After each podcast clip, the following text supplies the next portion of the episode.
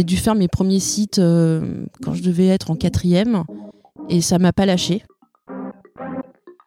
Donc je pense que ça se fait naturellement, en fait, le fait qu'on se rend compte que la personne euh, s'intégrera correctement et bien et s'épanouira aussi dans l'entreprise. On peut changer la proportion parce qu'il n'y a aucune, voilà, aucune raison qu'il y ait euh, plus d'hommes que de femmes. Et en fait, la veille fait partie de notre travail aussi au quotidien. Alors je vous ai pas dit, mais euh, à la fin on fait une recette du bonheur ensemble. Bienvenue, bonjour. Aujourd'hui on est là pour le 38e épisode et on est au Web Today et je suis avec Marie et Marianne. Bonjour. Bonjour.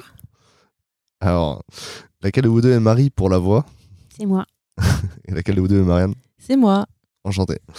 Euh, on est toujours dans la, dans la saison 2 du podcast de Wheel of Devs. On est en train d'étudier ce qui rend les devs heureux et heureuses au travail, euh, ainsi que l'ensemble des professionnels de l'IT de manière générale. On, euh, un développeur ou une dev euh, heureuse euh, toute seule au milieu du plateau, c'est pas intéressant. Et on fait suite à l'enquête. Donc il vous reste encore deux épisodes pour participer à l'enquête et contribuer à ce, à ce travail-là pour qu'on puisse rédiger le livre ensuite. N'hésitez pas à le faire tout de suite. Euh, je vais vous inviter à vous présenter tout de suite. Euh, Marianne en première Eh bien, allons-y. Qui es-tu Marianne? Eh bien, je suis euh, développeuse PHP Symfony depuis maintenant plus de 10 ans. Mhm. J'ai eu des rôles de, des fois de lead dev, des fois de, de dev senior en fonction des, des missions. À l'heure actuelle, je travaille chez Eleven Labs. Mhm. Euh, donc, euh, je suis euh, prestataire chez différents clients. Et je suis heureuse d'être développeuse. Voilà. C'est quoi ton, ton titre de poste en ce moment C'est quoi ta... Et alors, c'est très bizarre parce que j'aime pas spécialement les, les étiquettes. Je Ouais. dis juste que je suis développeuse, tout simplement développeuse. D'accord. Alors que dans les faits, voilà, je- on peut dire que je suis senior, experte, euh, etc. Mais je trouve que Tu fais pas du Java? Non, je fais pas non, non, je fais pas du Java. Voilà, ça, ça définit quand même un peu ton profil. Oui, non, voilà, c'est vrai, non, je, je dis voilà, développeuse, euh, développeuse PHP Symfony. C'est cool. Marie? Et ben, moi, je suis donc Marie. euh, je suis développeuse euh, back historiquement également, toujours sur la technologie PHP et Symfony. Aujourd'hui, je suis lead dev dans une équipe de 14 personnes euh, et qui travaille à distance. Euh, donc, euh, ça vient avec ses challenges également. Ok. Et donc, j'ai le rôle de lead euh, dans cette team qu'il faut que j'anime à distance. Ouais, vas-y, reprends. Aujourd'hui, j'ai le rôle de lead dev du coup dans une équipe de 14 qui travaille à distance. C'est très intéressant, même s'il y a ses propres challenges qui viennent avec. Voilà, pas quoi dire. C'est cool, c'est cool. Et aujourd'hui, vous allez euh, donner une conférence un peu plus tard dans la journée euh, qui s'appelle Disco, pas de def et parité. C'est ça le sujet? Exactement. Ok, on va en parler euh, dans le podcast euh, de, de ce thème, de ce grand. De, on va essayer de de- d'aborder au moins d'effleurer ce qu'il y a derrière ce titre intéressant. Et la première question, la question d'ouverture, c'est d'après vous, c'est quoi un ou une dev en 2022 Et ben, c'est très intéressant, très intéressant comme question et pas facile à répondre. Pour moi, un dev en 2022 ou un dev tout court, je vois ça comme quelqu'un de passionné parce que je trouve que c'est un métier super intéressant qui évolue sans cesse et que lorsqu'on est passionné, on s'épanouit énormément euh, dans ce qu'on fait au quotidien. Euh, Donc pour moi, c'est, je pense, la principale euh, nécessité. Alors pour moi, un, dev ou une dev en 2022, c'est euh, c'est vraiment de la curiosité. Il a toujours fallu que les développeurs soient curieux, mais je trouve que ça va de plus en plus vite. Que, euh, que maintenant, avec même tous les réseaux qu'on peut avoir, on peut se former beaucoup plus facilement. Je me souviens que quand j'étais dans mes, études, euh, je crois que Facebook devait, euh, démarrer. Euh, YouTube, euh, pareil, c'était balbutiement.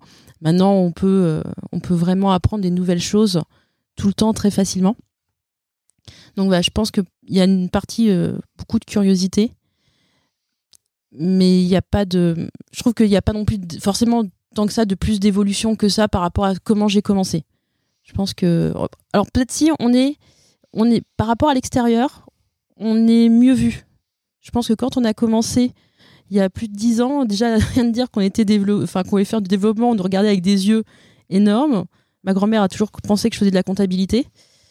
Euh, et je pense que voilà, le- en tout cas, le regard extérieur fait qu'on est beaucoup plus épanoui. On peut vraiment, euh, les gens sont au courant de ce qu'on fait et on est plus épanoui en 2022 euh, avec le reste du monde. Plus de considération. Aussi. Ouais. Clairement, oui. On comprend le métier. Elle, elle pensait que tu étais comptable parce que tu avais un ordinateur, c'est ça? Exactement. C'était vraiment ça. Euh, Du coup, c'est quoi vos parcours Tu disais que ça fait plus de 10 ans, Marianne. Que- quel est ton parcours en, en quelques phrases, quelques moments clés? Quelques moments clés, je pense que j'ai toujours voulu développer. Euh, j'ai eu la chance d'avoir un ordinateur très tôt alors que j'ai pas de grand frère. Euh, pour être dans le cliché, euh, hors du cliché justement. J'avais trouvé ça intéressant de faire des sites internet. Donc j'ai dû faire mes premiers sites quand je devais être en quatrième et ça m'a pas lâché. Et j'ai continué à faire. j'ai fait un IUT informatique. Euh, celui de Vannes, j'en parle parce que j'ai, ils s'étaient vraiment, enfin ils sont vraiment très bons. Donc euh, j'en fais un petit, un petit clin d'œil parce que j'ai beaucoup aimé euh, passer par chez eux. Et puis après l'alternance, Ouais. Pareil petit clin d'œil à la mairie de Drancy. parce que David Larose qui maintenant enfin fait des choses extraordinaires pour sa ville pour la ville de Drancy qui est donc le DSI et je les suis toujours parce que c'est une ville qui est connectée Ouais. donc je me dis voilà avoir des avoir appris à développer dans des environnements comme ça euh, avec des gens passionnés et passionnants ça fait que je le suis toujours d'être développeuse Le service public.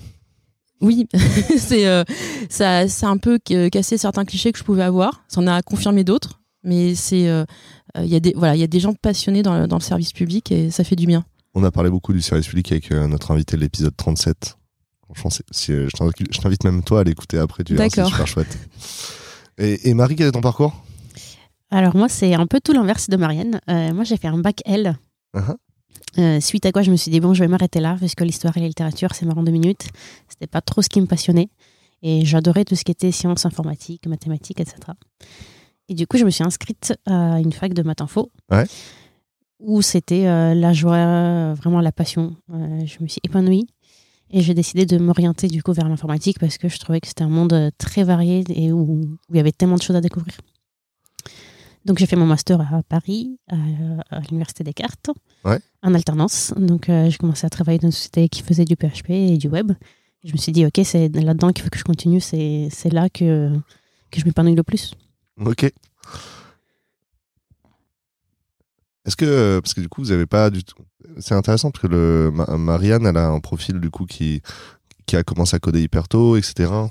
Ça correspond à ce que tu décrivais en prépa de, de très passionné. Est-ce que tu, tu te considères aussi comme quelqu'un de passionné par l'informatique? Je pense que, enfin, moi, je l'ai découvert euh, du coup euh, plutôt vers- dans l'adolescence, vers mes 16 ans. Mais c'est, euh, ouais, c'était c'était une passion. Donc en vrai, déjà avant, en fait, tu codais, c'est ça? En fait, je suis rentrée à la fac à 16 ans. T'es rentré à la fac à 16 ans? T'es une précurseuse. ok, cool. Euh, comment, à quoi ça correspond vos métiers aujourd'hui? À quoi ça ressemble vos quotidiens? Mon quotidien, c'est euh, déjà bah, je travaille dans une équipe avec d'autres personnes, donc déjà c'est euh, déjà c'est il y a une bonne partie quand même de, de cohésion entre entre les entre mes collègues pour travailler tous ensemble. Parce que développeur c'est pas un métier solitaire Loin de là.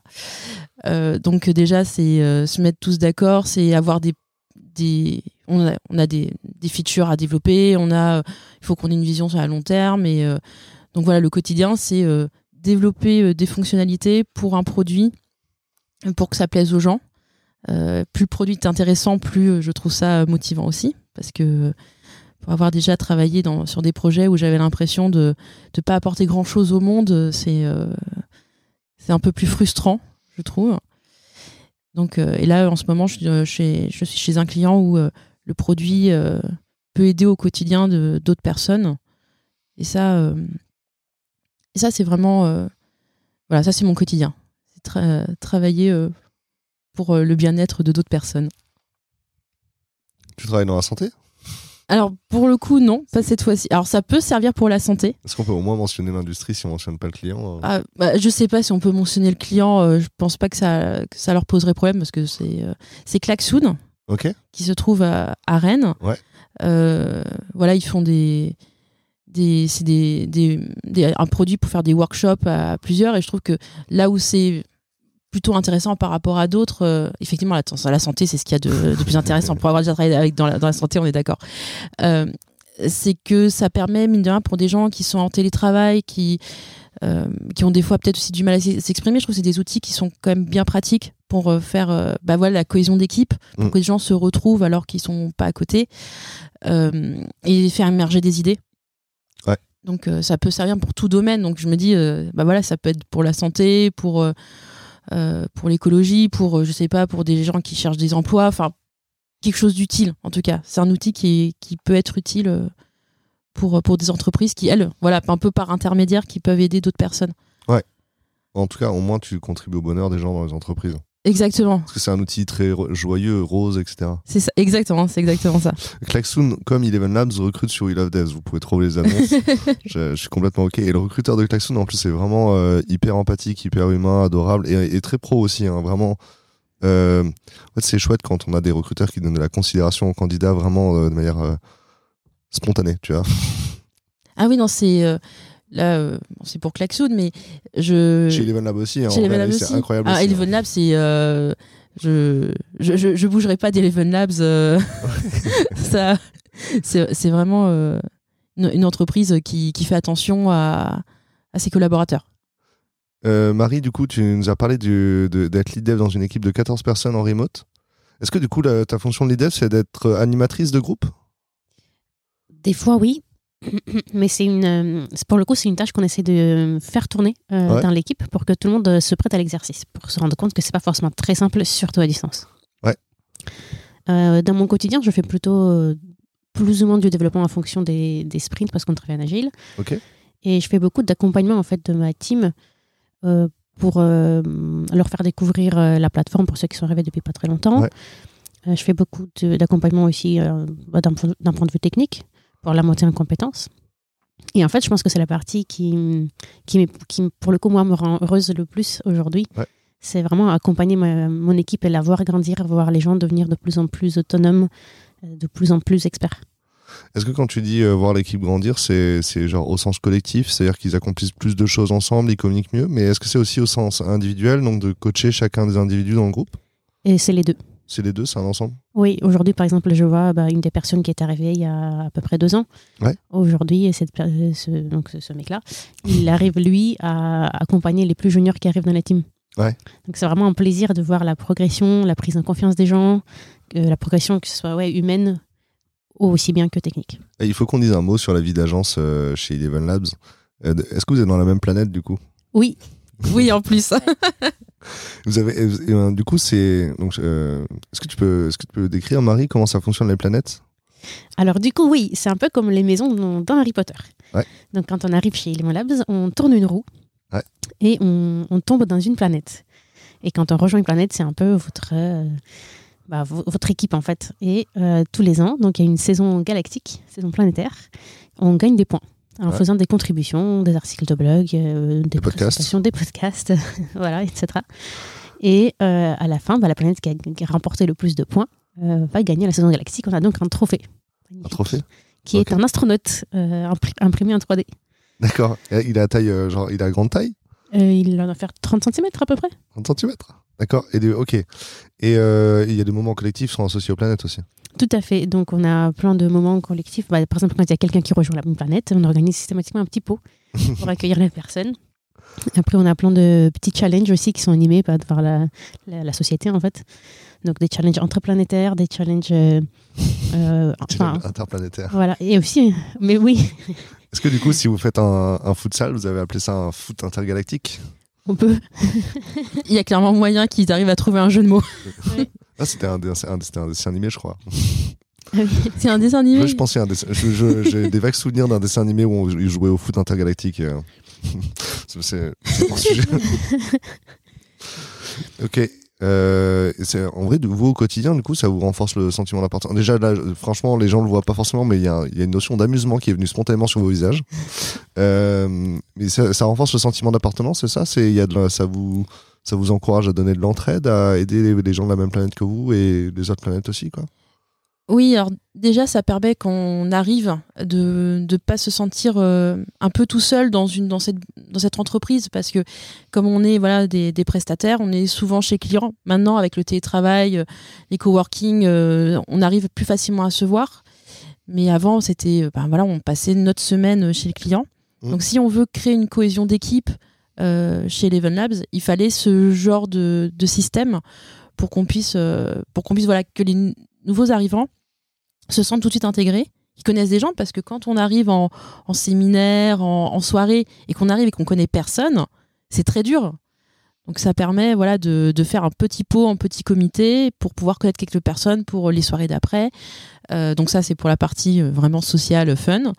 Euh, et ensuite bah, on a un Slack euh, comme euh, comme beaucoup d'entreprises, Euh, enfin une messagerie hein, euh, en ligne. Et là on a des channels de partage, de, questions. Donc même si on travaille chez un client, s'il y a des questions euh, vraiment techniques ou on n'a pas trouvé la réponse, il y a toujours cette entraide entre nous pour pouvoir, pour pouvoir avancer avec aussi des channels de on partage des photos de chats ou enfin de nos chats chats lapins chiens des gens qui font de l'art il y a y a voilà, des petites communautés en plus qui se créent il y a des- un groupe de musique aussi j'en fais partie euh. Ouais. donc voilà ça il y a plein d'activités et en plus les gens continuent à proposer parce qu'on aime se voir Ouais, ouais, c'est ça. Alors, je vous ai pas dit, mais euh, à la fin, on fait une recette du bonheur ensemble. D'accord, c'est vous qui la faites, c'est votre recette. Vous faudrez choisir, euh, faudra choisir quel type de recette. Ça peut être un gâteau, une soupe, euh, un cocktail, ce que vous voulez. Est-ce que du coup, euh, euh, le partage, c'est une valeur, euh, c'est un ingrédient que vous mettrez dans cette recette ou c'est une, va- et c'est une valeur d'Eleven Lab? Oui sans aucun doute Exactement. En fait, tout a toujours tourné autour de ça. Euh, moi, pour info, j'ai rejoint Eleven Labs en 2012, initialement. Mhm. Après, je suis partie en 2015 parce que j'ai déménagé vivre à Nantes. Mhm. Et je suis revenue en 2018 dès que Eleven Labs s'est installé à Nantes. D'accord. Donc, voilà, comme disait Marianne, on on n'est pas prêt à quitter cette entreprise une fois qu'on y est. Et donc, je la, je la vois grandir depuis maintenant 10 ans, cette Ouais. entreprise. Et euh, vraiment, la, le partage et la, la vie en communauté et l'épanouissement des employés a toujours été au cœur de l'entreprise. Je, je trouve ça intéressant aussi parce que le, euh, les, les- gens qui ont envie de partager des moments, des moments, en fait, le, le fait de passer du temps ensemble et de faire quelque chose ensemble, c'est un- moment à proprement parler. On n'a pas tous cette sensibilité-là. C'est pas forcément quelque chose. Il y a des gens qui sont qui, ont- qui trou- trouvent pas forcément, qu'on n'ont pas forcément besoin pour être heureux. Est-ce que les gens chez Eleven Lab, c'est des gens qui ont envie de partager des moments ou qui, qui trouvent leur, leur épanouissement dans le dans le fait d'être avec avec les autres personnes du groupe, quoi. Je pense que oui, personnellement. Euh, parce que, je, en fait, dans le process- je pense que maintenant, ça fait partie intégrante du processus de recrutement, limite, j'ai l'impression. Ouais, vous avez un moment de socialisation qui fait partie du recrutement? Euh, alors, pas forcément rencontrer les gens. En fait, euh, systématiquement, ils rencontrent euh, forcément l'équipe de recrutement, etc. Oui. Mais aussi des devs qui leur font passer des entretiens techniques. Ouais. Et pendant l'entretien, moi, j'en fais pas mal. Et pendant l'entretien technique, j'aime bien échanger avec la personne pour voir sa personnalité. Je ne suis pas là juste pour évaluer son niveau technique. On, évalue un petit peu son fit avec l'entreprise, en fait. Donc, je pense que ça se fait naturellement, en fait, le fait qu'on se rend compte que la personne euh, s'intégrera correctement et bien et s'épanouira aussi dans l'entreprise.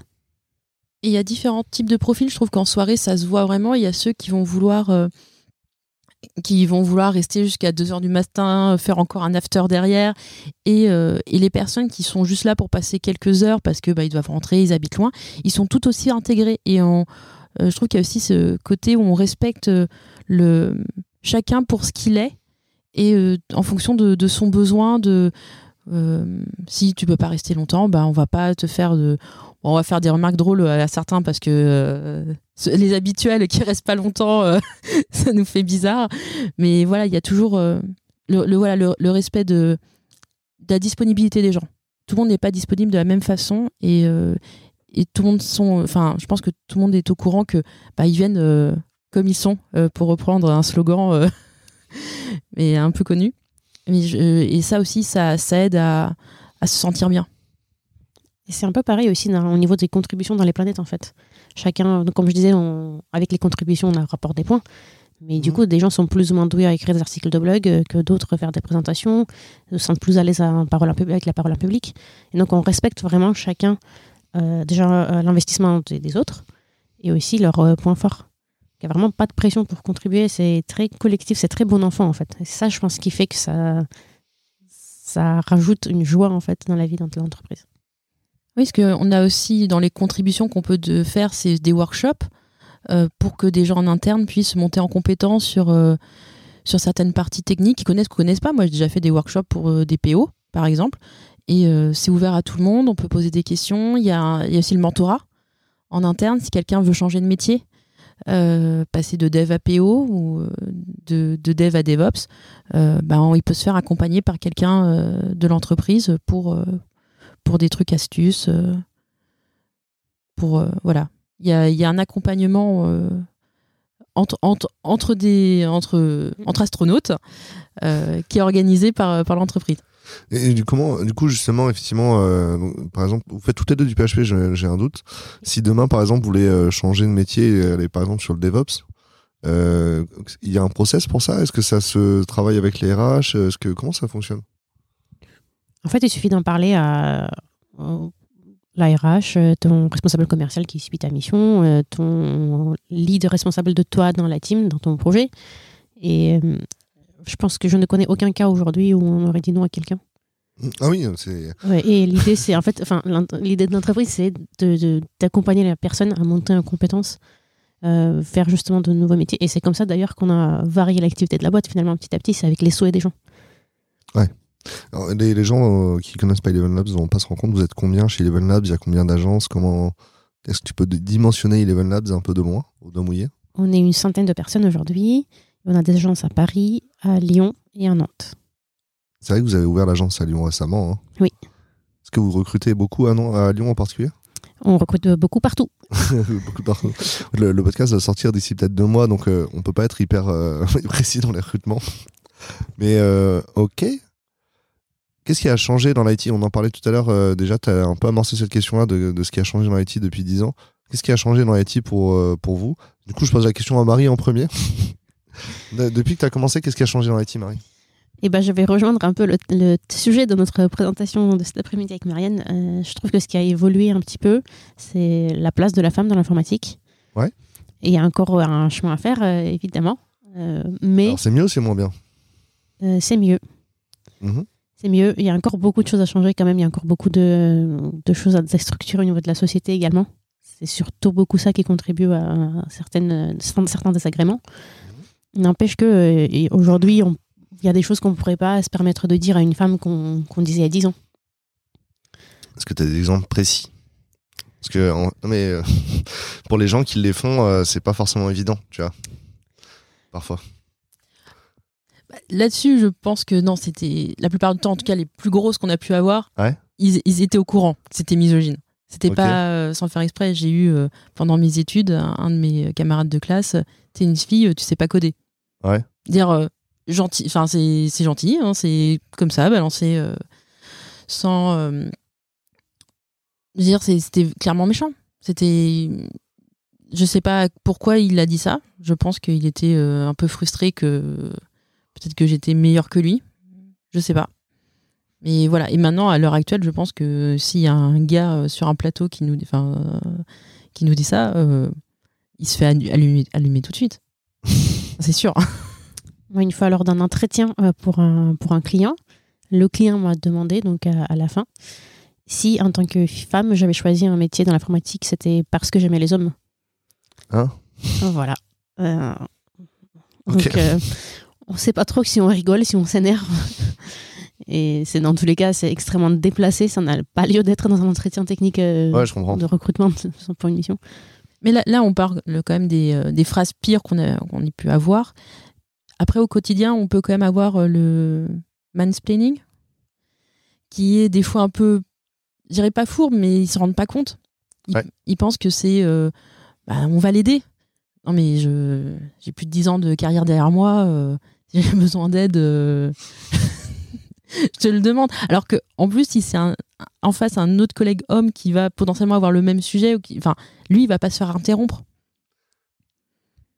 Euh, alors, j'ai une expérience le week-end dernier avec un bonhomme qui donnait son avis sur tout, alors qu'on ne lui demandait pas. et il était capable d'interrompre n'importe qui, vraiment. euh, et puis, euh, il y a un moment, du coup, je lui ai fait remarquer, j'étais pas obligé d'avoir un avis sur tout. Sauf que bah, là, il donnait un avis où je savais pas qu'il était médecin, mais effectivement, c'est un avis médical, et du coup, c'était pertinent. Tu vois. Vraiment, au moment où je lui ai fait remarquer, c'était le mauvais, mais tous les autres avant, c'était relou. Oui. Euh, effectivement, ouais. Effectivement, ouais, effectivement, ils ont, on a, ils ont tendance plutôt, euh, on a tendance plutôt à mansplainer n'importe qui, mais beaucoup euh, les dames, effectivement. Moi, j'ai eu au quotidien des, des petites remarques du, du genre euh, Oui, bon, d'accord, euh, euh, il avait tort, il l'a provoqué, mais bon, euh, t'aurais pu laisser couler, il est ton instinct maternel. Quoi? Laisser couler avec ton instinct maternel? Laisser couler euh, la situation, il est où ton instinct maternel? Ah yes, l'injonction la douceur et la gentillesse. Voilà, sauf que bon, euh, on va reprendre la biologie, l'instinct maternel, c'est envers ses propres enfants, une Ouais. fois qu'ils arrivent. Ouais, ouais. Euh, voilà, donc c'est un peu chiant quoi qu'on s'attende à ce que parce qu'on est une femme, on doit se taire et subir les mauvais comportements de ses collègues. Quoi. Ouais, ouais, ouais. Est-ce qu'on vous a déjà demandé aussi de faire des tâches, tu sais, des, les tâches où il faut être soigneux? Oui, bien sûr, toutes les prises de notes et les comptes rendus des réunions, Ah, les fameuses. Ah, la tu- documentation, toujours la documentation, c'est toujours pour euh, les filles. hein. La documentation, c'est pour toujours, pour les filles? Bah, en fait, c'est que je pense qu'on est les seuls à avoir le courage de le faire. Mais, mais aussi, c'est parce qu'en fait, euh, il y a un énorme stéréotype qui circule euh, auquel on est formaté dès l'enfance. C'est sociétal, et c'est pas que dans l'informatique. C'est qu'on dit toujours que les filles sont mieux organisées que les hommes. On travaille mieux à l'école, hein Ouais, mais c'est parce qu'on s'attend à ça. On est formaté comme ça dès, dès le plus jeune âge. Ah non, mais c'était c'était pas une affirmation quand je l'ai Mm. dit, hein, c'était... euh, mais, mais du coup, ben, le fait est que donc, tout le monde a cette idée reçue qui est complètement fausse parce que je pense que les gens ont une capacité plus ou moins euh, développée de prendre des notes et, et juste c'est un skill qui se développe comme toute autre capacité. Ouais. Et donc, euh, bah, en fait, c'est un peu chiant. Moi, du coup, maintenant, dans mon équipe, euh, on, bah, comme je disais un peu au début, en fait, toutes les tâches un petit peu plus chiantes, animer les réunions, euh, prendre des notes, euh, faire des comptes rendus, machin, ça tourne euh, tous les mois. Mhm. Donc, euh, chaque personne y passe. Et euh, est-ce que c'est, enfin, est-ce qu'il y a des comportements où, genre, un homme l'a fait dans la semaine et vous le faites après et ça se passe pas de la même façon, par exemple? Je pense. Oui. J'ai pas d'exemple forcément en tête, mais sûr. Marie, elle rigole.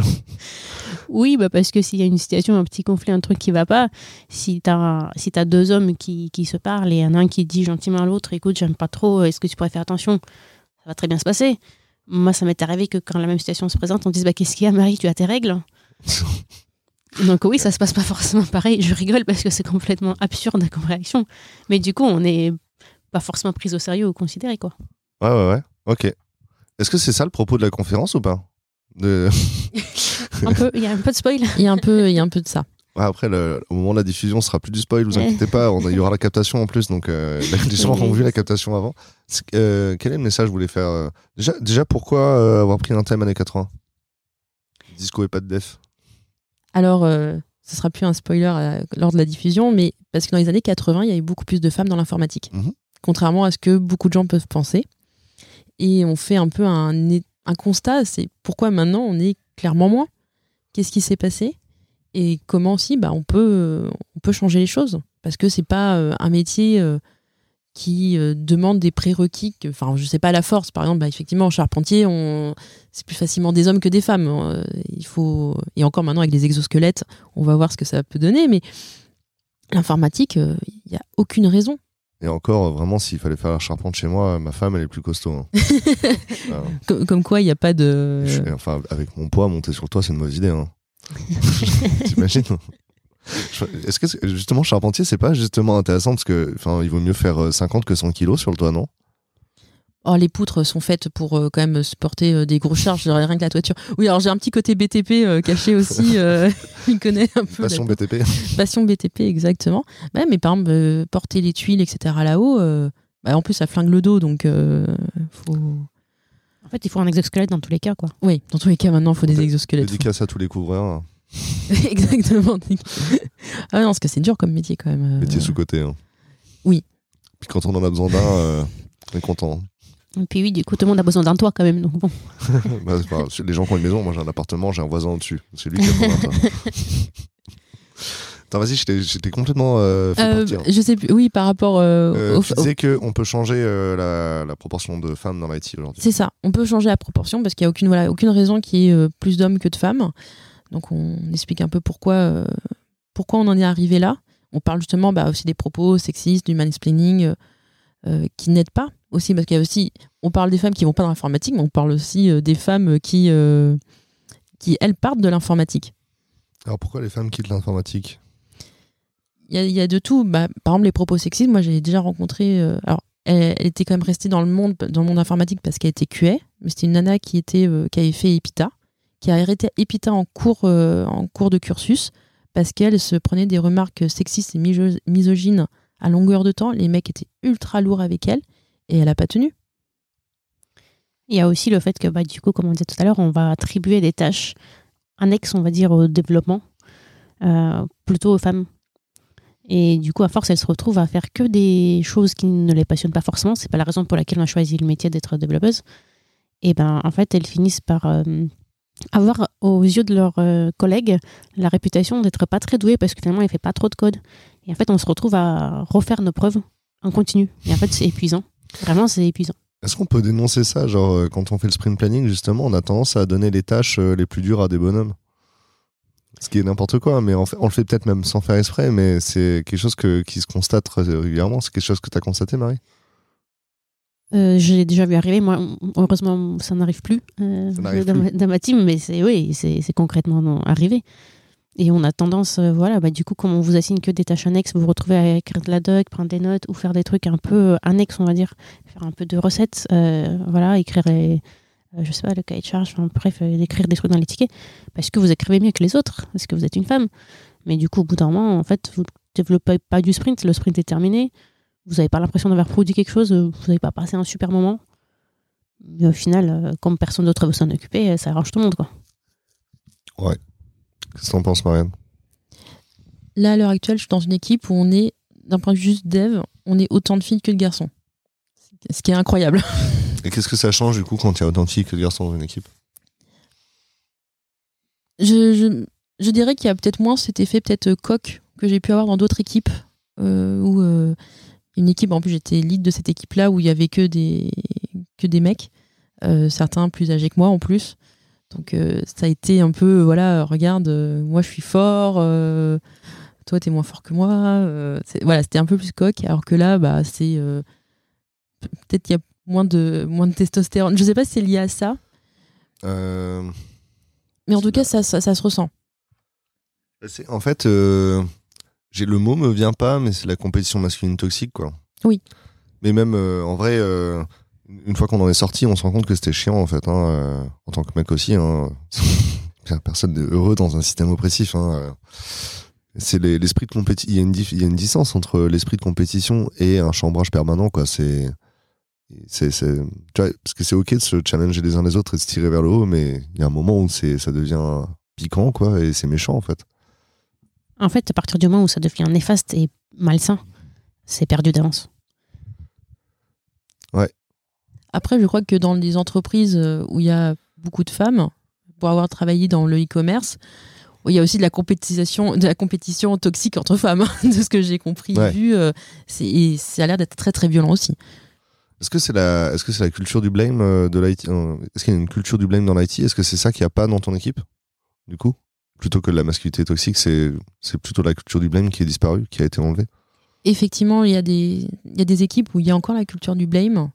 Euh, et là, justement, elle n'y est pas du tout. Ouais. Donc, bon, on fait toujours des, des guides blame de temps en temps, hein, parce que euh, par, euh, par réflexe, c'est surtout pour voir la date. Euh, personnellement, c'est pour voir quand, quand date le code.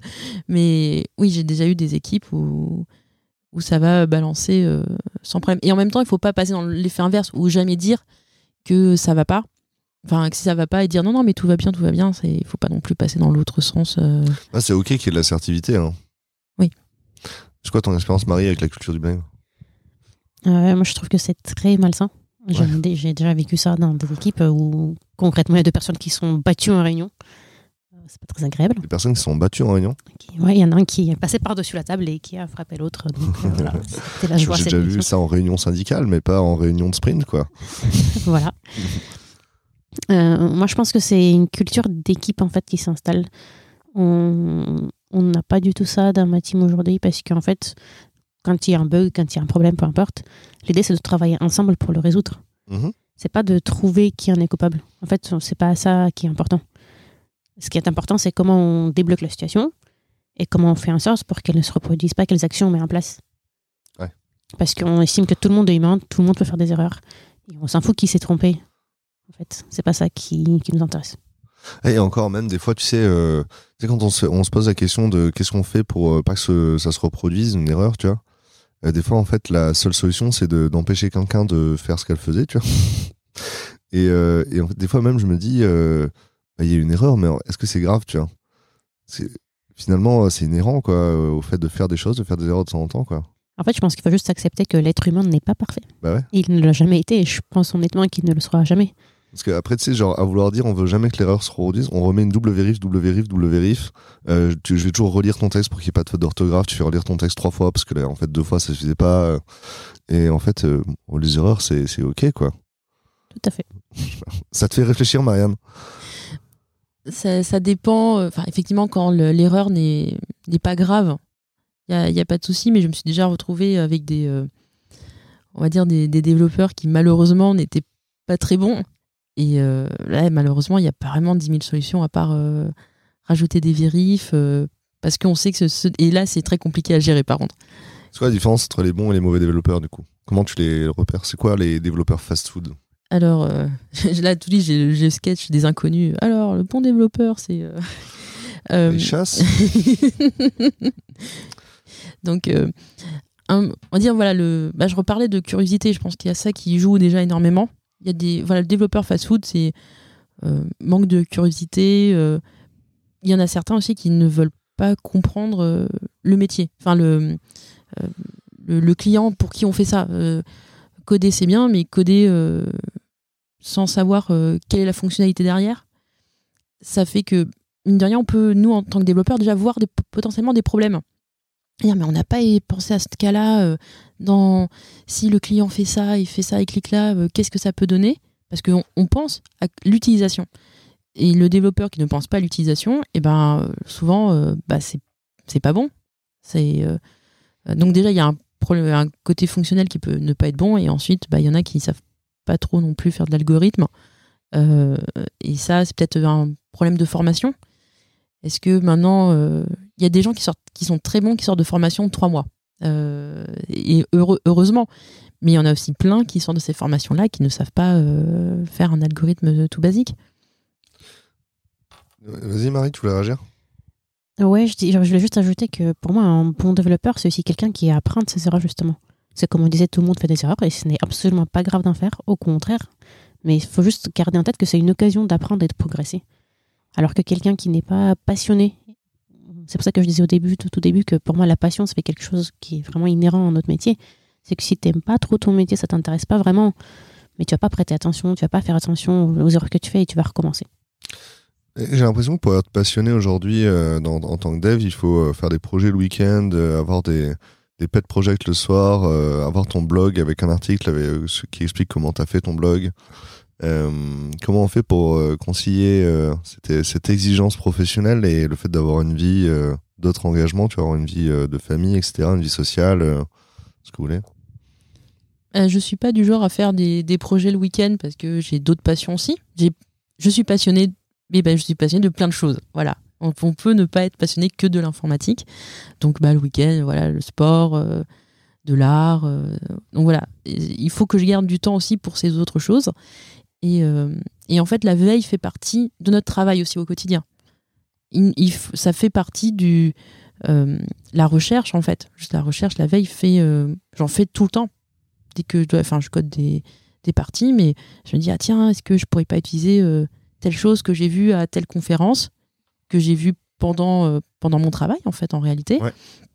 Et après, on va creuser, en fait. C'est un travail, en plus, qui permet de d'apprendre directement sur, sur place. J'ai l'impression euh, que tu as beaucoup de culture informatique, de culture générale informatique. Tu parlais d'al- d'algorithmie, tu vois. Est-ce que c'est pas juste la face émergée d'un iceberg euh, gigantesque où il y a euh, tout plein de, de- Le fait de t'être intéressé à des milliers de sujets du monde de- de- des systèmes d'information. Que, que- imagine quelqu'un qui, euh, qui était couvreur et qui rentre dans notre métier. euh, comment il fait pour euh, rattraper ou euh, Est-ce qu'il a besoin de rattraper tout ça? Qu'est-ce qu'il doit rattraper, tu vois? Bah, justement, comme il vient de commencer, on est, euh, je trouve que on est quand même bienveillant. En tout cas, moi, les gens avec qui je travaille et qui je m'entends bien dans le monde de, l'informatique, on est bienveillant.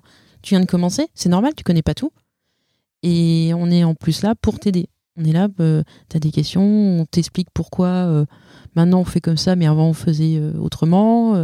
Il n'y a pas de, il y a, a pas de pression à se mettre, en tout cas. Pour quelqu'un qui veut changer, il n'y a pas de pression à se mettre parce qu'on sait justement qu'il y a tellement à apprendre que euh, qu'il faut y aller, qu'il faut y aller tranquille. Après, il faut, voilà, Internet euh, regorge quand même de d'informations, de voilà, des vidéos YouTube. euh. maintenant, il y a aussi sur Twitch, il y a des gens qui font, euh, qui, qui codent sur Twitch. donc, si si c'est quelque chose qui peut ça, qui peut intéresser une personne, il y a ça, peut- ça peut être divertissant. Voilà, maintenant il y a des vidéos sur l'informatique, sur la culture informatique qui sont divertissantes. Mhm. Donc, Je fais des vidéos drôles. c'est vrai. Je, si- vous irez voir, on a, je pense au moment de la publication, Margaret Hamilton aura été publiée. Je l'ai enregistré récemment. On a fait Alan Turing, on a fait euh, Ada Lovelace. La création d'Unix, je suis impatient qu'on l'enregistre. On a fait l'origine du mot spam aussi, qui est un lien avec les Monty Python. C'est Monty Python. Ah yes, c'est un sketch des Monty Python qui a inspiré le mot spam. Ah, je savais pas ça. Ah, vous irez voir, c'est rigolo et c'est divertissant et euh, je fais des blagues. Attends, où est-ce qu'on en était Euh, Ok, Panthéon, pas de def. Euh, on change euh, la parité. Alors, on a, on a parlé beaucoup de la, de la parité, mais finalement, aujourd'hui, c'est quoi les actionnables pour euh, changer la représentation des femmes, enfin avoir plus de femmes dans la- dans l'IT du coup? Est-ce que vous avez une secrète sauce quoi? Alors en fait, on, le constate, ce qu'on, enfin, constate avec des chiffres, c'est que finalement, ça commence à partir du lycée, en fait, plutôt. Avant ça, il y a à peu près un nombre, et- enfin, enfin, en tout cas, un taux de réussite égal entre les jeunes filles et les jeunes garçons dans leurs études, dans les sciences et dans les langues, on va dire. Ouais. Et euh, à partir du lycée, en fait, euh, les filles sont presque 75% à partir dans, dans les langues. Ouais. Et du coup, il y a une espèce de bah, stigmatisme social qui fait, euh, qui fait ça. Donc, il y a plein de choses. Ça passe par l'image du geek, ça passe par le fait qu'on dit souvent que les, les, bah, les garçons sont plus forts en maths et en sciences, ce qui n'est absolument pas vrai d'ailleurs. Il Ouais. n'y a aucune étude qui l'a jamais prouvé. On a fait des recherches avec Marianne pour le coup, on pas tu faisais la remarque sur euh, t'es une femme, t'es dev, je me rappelle que mon pro de maths en prépa avait fait la même euh, vanne sur une femme qui était passée au tableau, genre les maths c'est trop dur pour le cerveau d'une femme. C'était affreux. Hein. Moi je trouvais ça drôle hein, quand j'étais gamin. Affreux- C'était affreux maintenant avec le recul, tu vois. Ouais, bah, c'est des choses dont on se rend pas compte parce qu'on évolue dans ce milieu-là et que à l'époque, bah, c'était comme ça, on va dire. Ouais. Donc heureusement, je pense que ce qu'on disait, ça fait partie des choses qui ont évolué, qui peut-être aujourd'hui passeraient moins bien euh, dans une classe. Il y a plein de choses que faisait ce prof-là qui passent moins bien. Euh, c'est d'ailleurs pour ça qu'il a pris sa retraite. Hein. Il était vieux. Hein. Oui, c'est sûr que on- maintenant, euh, voilà, il y a des choses que on peut plus dire. Donc euh, ça, ça permet déjà de, on va dire de de pas casser les envies des, des jeunes filles. Euh, Il y a aussi maintenant, euh, mine de rien, il y a aussi un peu la famille. Moi, je me souviens que quand j'ai dit que je voulais faire de l'informatique, euh, faire un IUT informatique, on m'a regardé, on m'a fait, euh, t'es sûr, c'est un milieu d'hommes, ça va être dur et tout. euh, tu veux pas Ouais, regarder d'autres métiers Tu pourrais faire de la bio par exemple. Alors, il y avait autre chose qui me plaisait, c'était euh, justement de, de la bio, mais euh, on m'a dit Re- regarde quand même les écoles. J'ai fait, mais je c'est pas pas ce que je veux faire. Donc ouais, même les familles, mais je sais que ma mère quand elle m'a dit ça, c'était pas pour me décourager, c'est que elle avait peur pour moi. Elle avait peur de la broculture qui aurait euh, si t'allais à l'EPITA par exemple. par exemple. L'EPITA prend tarif dans ce podcast, mais euh, ça avait peut-être changé quoi. Eux, c'est c'est possible. Puis ils sont pas les seuls. Hein. Ouais, il y a pire. Oui, il y a pire. voilà, donc euh, euh, les pauvres. Mais euh, donc euh, non, voilà, voilà, par rapport euh, et comment on peut évoluer ça aussi. Donc euh, voilà, bon, expliquer déjà aux familles que c'est c'est très bien de faire de l'informatique maintenant. On n'a plus cette image de geek euh, que Et puis ça peut être limitant pour ces enfants en fait de. Ok, il y a, peut-être de la broculture dans les écoles d'in- d'informatique, mais euh, si ta fille veut faire de, de l'informatique, faut la soutenir et pas essayer de la limiter quoi. Moi, j'avais cette chance-là, en fait. Donc, après mon bac L, malgré le fait que, du coup, je partais pas du tout euh, dans, dans cette branche-là initialement, j'avais de la chance que mes parents me, di- me me disent, bah, ouais, ça va pas être facile parce que tu vas, du coup, devoir rattraper un peu bah, tout ce qui manque en maths, informatique, etc. Mais Mhm. moi, là, bah, c'est pas grave, je vais travailler. Ils m'ont dit, bah, ok, très bien, bah, vas-y. Mais du Tu coup, veux des livres Est-ce qu'ils t'ont acheté, ils t'ont de- acheté des livres pour que tu travailles, des choses comme ça Euh, non, pas spécialement. Enfin, moi, je leur ai dit, je vais travailler, quoi. Et ouais, c'était franchement la première année de fac, elle était un peu hardcore.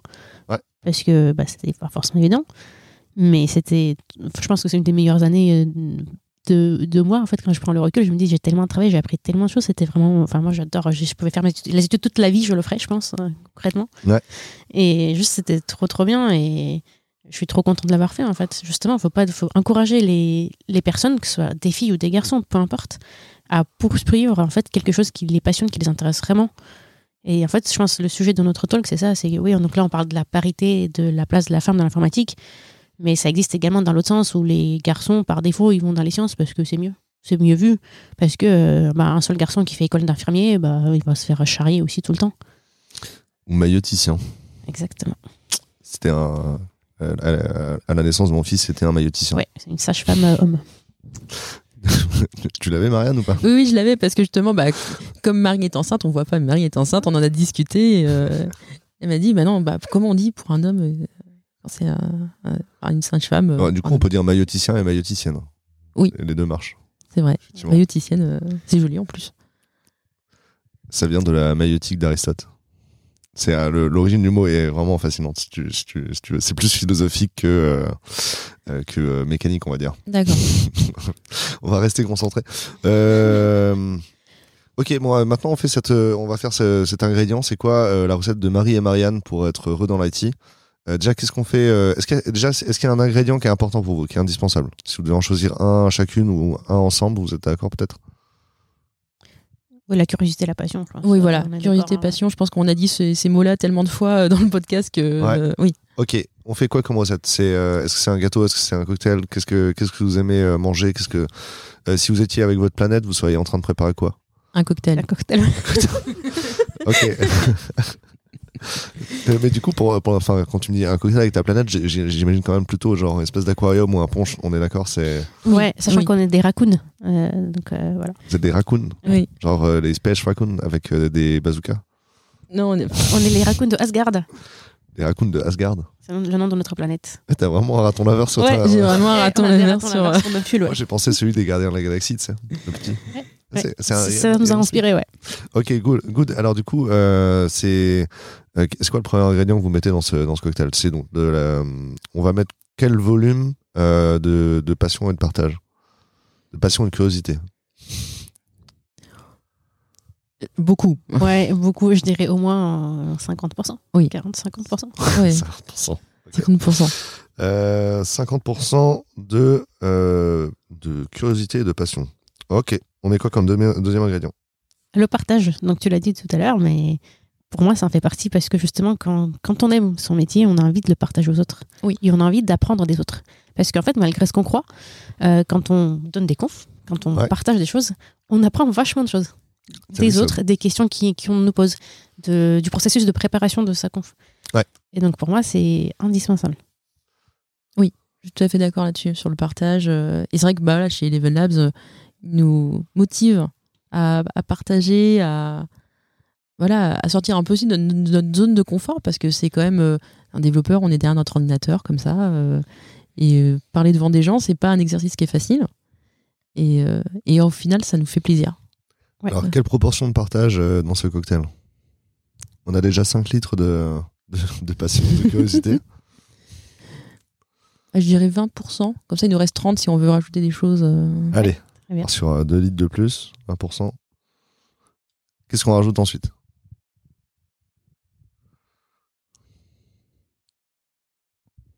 La veille. Hmm? La veille. La veille. De la Ouais. veille? Ouais, il y, a- il y a un peu de veille. Un peu de veille? Ouais, un peu de veille. Il y a un citron de veille. Il y a un citron de veille et auto-formation. Ouais. Et des mookies. J'aime bien les mookies. Moi, je mettrais 10%. Hop.